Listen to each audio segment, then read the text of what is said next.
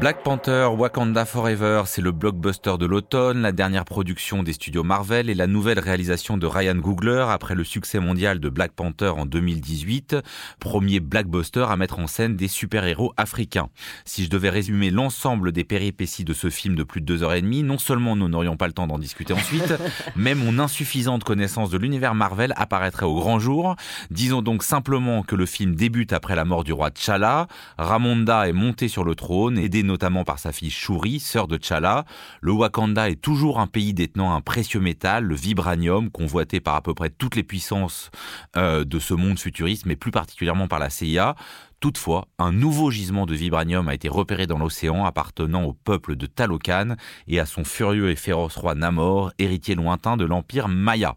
Alors, euh, cette suite de Black Panther a mis du temps à être mise en production et réalisée, notamment parce que l'acteur principal du premier opus, Chadwick Boseman, qui jouait T'Challa, est mort en 2020 d'un cancer alors qu'il était âgé de à peine plus de 40 ans.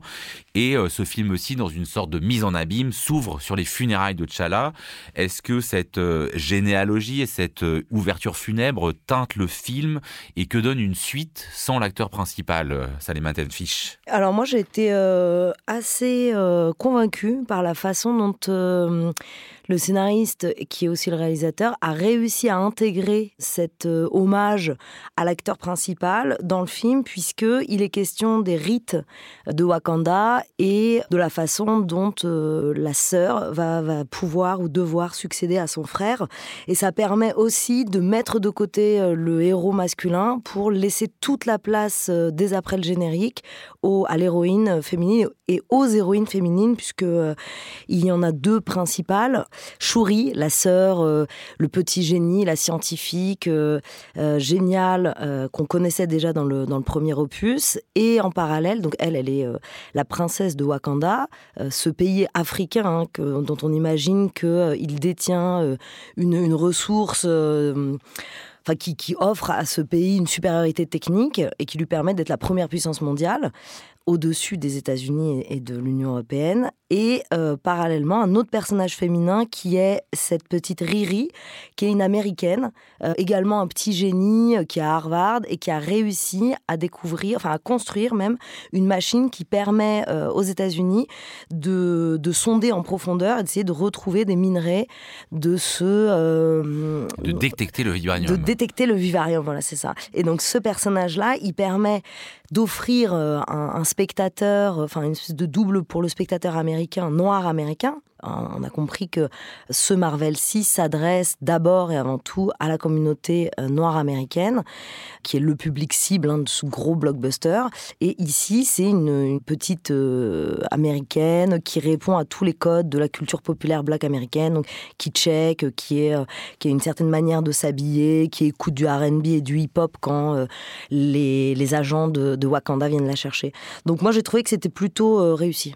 Occitane Lacurie moi, il me semble effectivement que la, question de la mise en scène de cette mort euh, de Black Panther, enfin de, du personnage qui interprétait Chadwick Boseman, euh, ça intervient dans une continuité de deuil qu'on a pu rencontrer euh, dans l'Empire Disney euh, ces dernières années. On a eu euh, Stan Lee, dont il a fallu aussi en quelque sorte faire le rite funéraire il y a quelques années. du côté Star Wars, on a eu évidemment la princesse Leia, et à chaque fois, on se rend compte de l'aspect tentaculaire de cet empire-là, notamment à travers les grands morts euh, les, morts de personnages importants qui euh, deviennent des deuils mondiaux à chaque fois. Et d'ailleurs, la mort euh, de, Chadwick Boseman avait fait l'objet d'un libelle d'AOC, enfin, avait fait l'objet de, de, réactions vraiment chez des philosophes noirs, qui soient africains, états-uniens ou même, ou même français, extrêmement, extrêmement ample. Et ça, je trouve ça très intéressant de voir qu'on est dans une voilà, dans un paradigme dans lequel euh, on se retrouve à, fêter les morts d'un univers fictionnel mhm. euh, dans lequel on est complètement pris. Et là, euh, de ce point de vue-là, je trouve toujours intéressant quand il y a un nouveau film Marvel qui sort, enfin, au-delà du fait que j'adore les films de super-héros en tant que spectatrice, mais en tant que, que critique, ça m'intéresse toujours de voir comment... en fait, il y a toujours trois questions. C'est comment ça se place dans l'histoire longue du comics américain. Là, en l'occurrence, bah, du coup, la réinterprétation du personnage de Namor, premier super-héros Marvel de l'histoire comment cette réécriture est opérée, et notamment, bah, comme tu le disais, Salima, avec des codes, avec une réflexion portée sur l'attention portée aux minorités, etc., et comment intégrer un certain nombre de revendications dans les films, et des questions industrielles qui transparaissent toujours à l'écran et sur lesquelles je pense qu'il faudra revenir un peu plus tard. Geoffrey Speno. Moi, je vais aller euh, peut-être sur un autre terrain et je vous rejoins euh, assez sur l'intégration euh, de la mort de Chadwick Boseman. Moi, j'ai l'impression, enfin, moi, je m'y retrouve dans ce blockbuster. J'y ai pris énormément de plaisir et j'ai trouvé que c'était plutôt intelligent. j'ai l'impression que ce qu'on demande, en fait, enfin, moi, en tout cas, ce que je demande à ce genre de film, c'est une bonne fable qui soit assez pertinente et en accord avec son époque, tout en étant un petit peu éternelle. Et dans la gamme des franchises Marvel, euh, ces dernières années, moi je m'y retrouvais plus parce que les Gardiens de la Galaxie, Thor et Spider-Man, pour ne citer que, par exemple, j'ai l'impression qu'ils s'enfonçaient dans des blagues de plus en plus gênantes au dixième degré. C'était vraiment caricatural.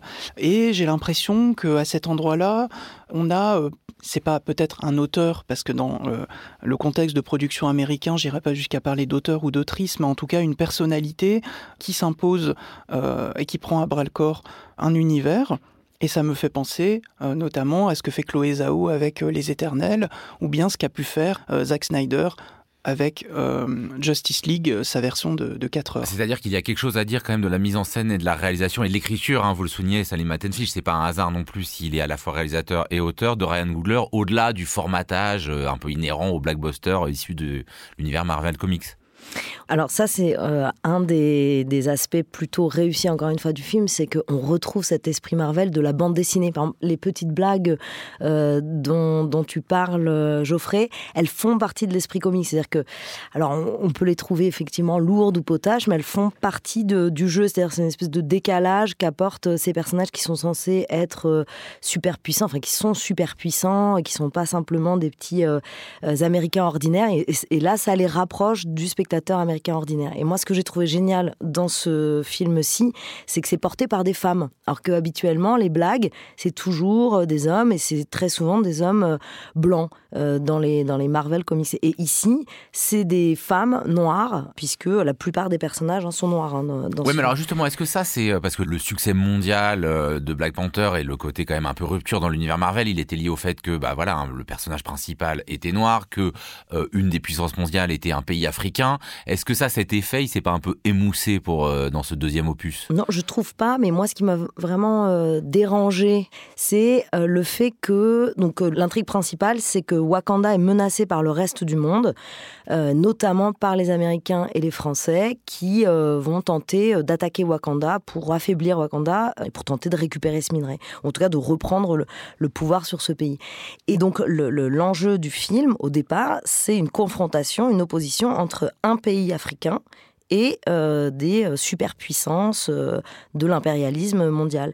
Et là où on s'attendrait à ce qu'il y ait une alliance avec cet autre peuple qui représente le peuple maya, donc les peuples précolombiens exterminés, massacrés, expropriés de la même manière que les peuples africains par l'impérialisme européen, on s'attendrait à ce qu'il y ait une alliance avec ce héros qui est donc le roi Namor, qui est aussi un personnage Marvel. Hein. Tous, ces personnages-là existent déjà dans la, bande dessinée des années donc, 60 70. Et donc là, on s'attendrait à une alliance entre les peuples opprimés euh, contre euh, les puissances impérialistes. Bah, pas du tout. On assiste à une guerre entre eux. Alors moi, ça m'a beaucoup dérangé parce que le propre de ces films d'action, de super-héros, c'est que on est censé euh, exalter nos pulsions de vengeance, hein, surtout quand on est soi-même issu des, des, peuples antérieurement colonisés. on a envie de cette grande scène de bataille où les, les Africains, cette fois-ci puissants, cette fois-ci scientifiques, scientifique cette fois-ci, euh, et ça on insiste vachement là-dessus, hein, c'est que c'est des gens noirs mais qui pensent, il y a plusieurs scènes où l'héroïne répète « je réfléchis, tu m'empêches de réfléchir, c'est une scientifique », la petite héroïne qu'on va chercher aux États-Unis, elle est scientifique, donc il y a toujours cette revalorisation hein, de l'esprit sur le corps, euh, contrairement aux représentations euh, très très longtemps diffusées sur le peuple noir et le peuple esclave. Et donc là, on s'attend à cette confrontation, et puis en fait, c'est les deux peuples anciennement opprimés qui s'opposent. Ce qui fait que sur le plan empathique du spectateur, ça pose problème parce qu'on sait pas avec qui il faut qu'on soit. Donc on peut pas se réjouir des attaques, du combat euh, dans cette scène de bataille navale. Et donc cette scène, eh ben, elle tombe un peu euh, du point de vue de la tension euh, narrative. Et en même temps, je me suis dit, mais finalement, en fait, c'est peut-être un film pacifiste. on n'est pas censé se réjouir Alors effectivement, de sur, tout à l'heure Geoffrey Speno parlait de fable. Effectivement, il y a, il y a une dimension métaphorique, politique, ne serait-ce que parce qu'au départ, la reine Ramonda se trouve aux Nations Unies, enfin l'équivalent des Nations Unies, et se plaint du fait que des mercenaires français ont été dans une des bases avancées du Wakanda au Mali pour tenter de récupérer le vibranium. Mais effectivement, on est un peu troublé de ce qu'aurait pu être l'affrontement classique dans une sorte de retournement du Conseil de sécurité vers un affrontement entre deux anciens peuples issus des colonies. Oui, bah justement, moi j'étais assez. Au début, j'étais vraiment très. Enfin, je pensais que ça allait finir comme ça, effectivement, qu'il allait avoir ce pas qui allait être franchi. Mais bon, je pense que c'est un pas qui est infranchissable. C'est pour le 3, je pense.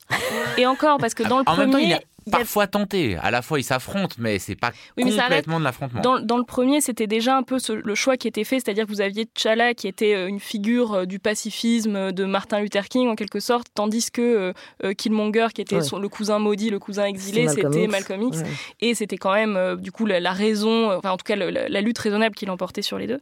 Là, j'ai trouvé que juste pardon, je te coupe, mais c'est hyper important de comprendre que ce personnage de Black Panther, il est, il, il apparaît chez Marvel au même moment, c'est-à-dire parallèle que, le mouvement des Black Panthers. Donc c'est-à-dire que ça se construit en même temps, toute cette histoire. C'est pour ça que c'est à ce point chargé de ce rapport historique. Je veux dire, c'est pas nous qui faisons la, qui, oui, oui, bien sûr, euh, et, et, là, je trouvais ça intéressant que dans ce nouveau film, ce soit euh, la question de l'extractivisme qui soit soulevée. Donc euh, surtout que la question des métaux dans, dans l'univers Marvel, c'est un truc hyper important, que ce soit l'adamantium de Wolverine ou que ce soit le vibranium qui fait le bouclier de Captain America, quand la même. Kryptonite. Mais ça, c'est chez DC Comics.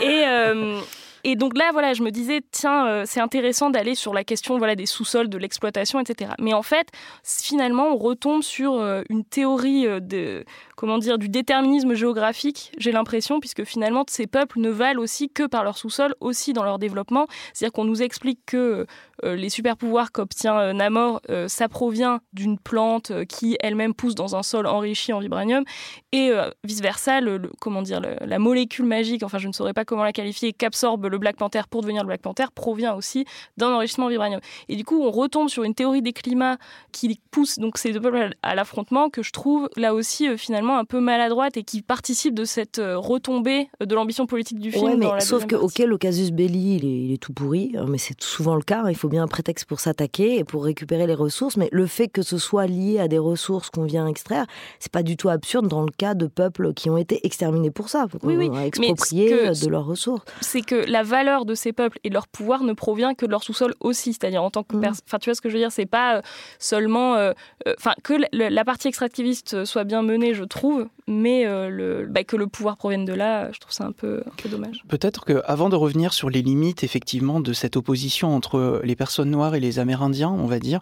Euh, j'aimerais quand même revenir sur le fait que peut-être que ça s'adresse pas seulement aux Afro-Américains, mais à toutes les personnes afro-descendantes dans le monde. Enfin, moi, je, me suis senti vraiment euh, concerné quelque part et j'étais dans une salle et je peux dire qu'il y avait un public que je vois pas dans d'autres salles et mm. ça faisait énormément de bien. Ah c'est le film qui est le premier film qui a été passé en Arabie Saoudite. Hein. Ok. Donc oui, je te confirme, 1,3 milliard. C'est quand même assez ambitieux parce que ça permet, c'est quand même exister aussi sans référentiel de la blanchité dans ces deux films. Et, celui-là, on vient quand même après plein de films qui sont soit misérabilistes, soit où les blancs viennent aider les pauvres euh, personnes noires, et euh, ça fait juste du bien. Donc déjà, il y, a, cet aspect-là. Après, euh, sur l'opposition avec effectivement Namor et les Amérindiens, je pense qu'on voit dans le film que c'est une opposition qui est faite de malentendus, mais qu'en fait, on attend le deuxième épisode, évidemment, et ça se termine pas si mal. Enfin, le deuxième, disons la suite, le troisième, où euh, on a de l'empathie, en fait. Pour lui, on voit qu'il a été blessé, pour de bonnes raisons et qui s'oppose. Oui, il faut préciser qu'il est le monde de la surface en raison principalement euh, des euh, atrocités commises par les Espagnols envers le peuple maya au XVIe siècle. Et moi, je prends en fait et cause pour les deux, effectivement. Et on voit, on regrette, mais on sent bien qu'il n'y a pas une opposition. Et aussi, les, les États-Unis sont relégués au dixième plan. Même Haïti passe avant. Euh, les États-Unis. C'est vraiment, moi j'ai trouvé ça super. Mm. Et alors, euh, pour euh, finir et ne pas parler de ce film uniquement dans sa dimension politique, métaphorique et qu'est-ce que ça nous dit de renversement, vous disiez Occitane Lacurie que vous, vous aimiez les films de super-héros en tant que vraiment film de super-héros avec bon, bah, ces, ces combats. Est-ce que là, vous avez été satisfaite? Oui et non. C'est-à-dire que là aussi, la première partie, enfin moi, tout ce qui se passe au Wakanda et le développement de l'univers euh, du Wakanda, justement, bah, que le comics euh, faisait dans la, dans la dimension de son médium, quoi, c'est-à-dire par le dessin, etc. Et là, qu'on nous invente euh, bah, du lore, quoi, des, des, des, traditions, des rituels, etc. Moi, j'ai beaucoup aimé, effectivement. Après, le combat final, moi, je, je voilà, on, a, on a vu mieux, il me semble. Enfin, j'ai trouvé ça assez peu plausible à cet argument du bateau, donc parce qu'il nous faut bien une surface sur laquelle se battre, et je trouvais que ça faisait un peu trop bloc de Lego. Euh. Il faut, pour le savoir, à la fois les armures, les combats et la politique, euh, aller voir Black Panther Wakanda Forever. C'est signé de Ryan Googler. C'est sorti le 9 novembre dernier, mais vous pouvez le trouver encore à l'affiche de très nombreuses salles. L'esprit critique. Mediapart.